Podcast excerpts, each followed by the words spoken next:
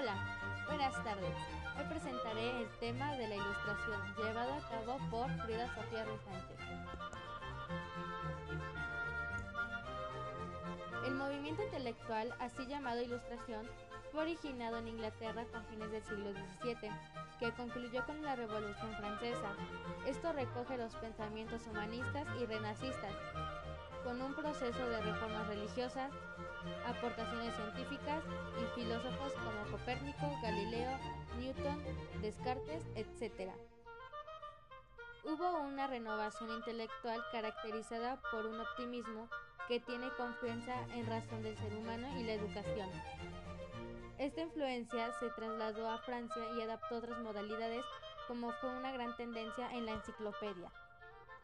Las ideas fueron expresadas en la enciclopedia y se difundió diversas investigación científica, procedimientos técnicos que son empleados por artesanos y elaborar productos que hubo en esa época, los instrumentos de trabajo, pero ante todo las ideas políticas para un orden social y fundamentos filosóficos. El movimiento cultural, conocido como el siglo de las luces o edad de la razón, pasaron modalidades acerca de la religión que aceptaban el tipo natural y que llamaban deísmo.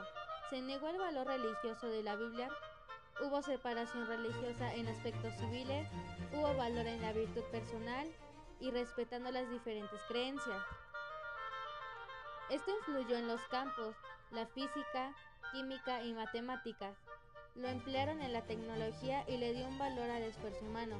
También artes plásticas en la política, le dio gran ventaja al despotismo ilustrado, a los parlamentos y al chantaje hacia la iglesia y con su estado político.